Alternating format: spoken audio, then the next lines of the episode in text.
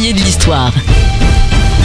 Alors juste quelques petites secondes, le temps que je retrouve ma feuille, tout simplement.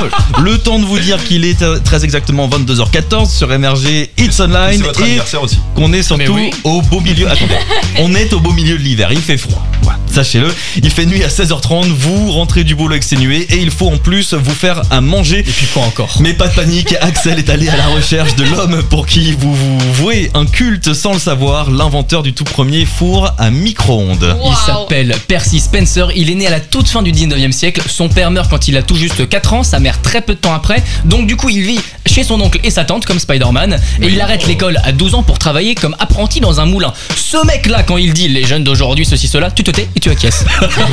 tu, tu te tais, tu te tais. Cet homme a raison, voilà.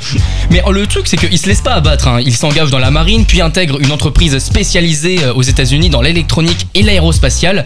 Pour la faire courte, hein, il est parvenu à perfectionner une machine utilisée par l'armée qui utilise donc des ondes toutes petites pour faire des radars. hein. Les petites ondes, micro-ondes, c'est bon, on l'a, c'est bon, Oui, la connexion oui, est faite. oui. Bravo. On est alors en 1946. Percy travaille à côté d'une de ces machines qu'il veut encore améliorer. Et c'est là qu'il ressent comme une petite chaleur dans sa poche.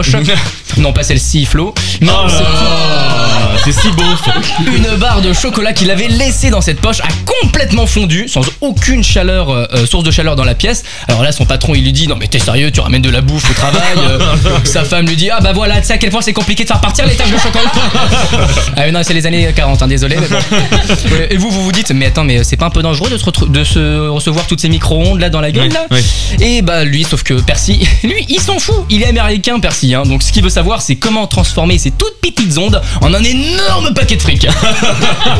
Pas de chance, la grosse tunasse n'a pas été pour lui. Son entreprise l'a juste remercié avec un chèque de 2000 dollars. 2000 dollars. Et ouais, Ah le, tout, le tout avant de, bah, bien sûr, d'amasser des millions après avoir commercialisé son invention, une fois mise au point en 1953. Mais bon, un grand pouvoir implique de grandes responsabilités, donc il en aura pas voulu. Le tout premier four à micro-ondes arrivé enfin dans nos cuisines. D'accord, mais euh, dingue. 2000 dollars Ah, 2000 pour le four à micro-ondes. Pour le four à micro-ondes. Il a peut-être eu des réductions sur les micro-ondes après. C'est incroyable. Oui, bah j'espère. Normalement, en théorie, c'est comme quand on est dans, dans, dans un train de la RATP par Ouais, exemple, ouais, on a un abonnement à vie quoi. Ouais. J'espère qu'il y a un abonnement à vie au micro-ondes. C'est ça Voilà. sympa. C'est tout ce que j'espère. Merci Axel.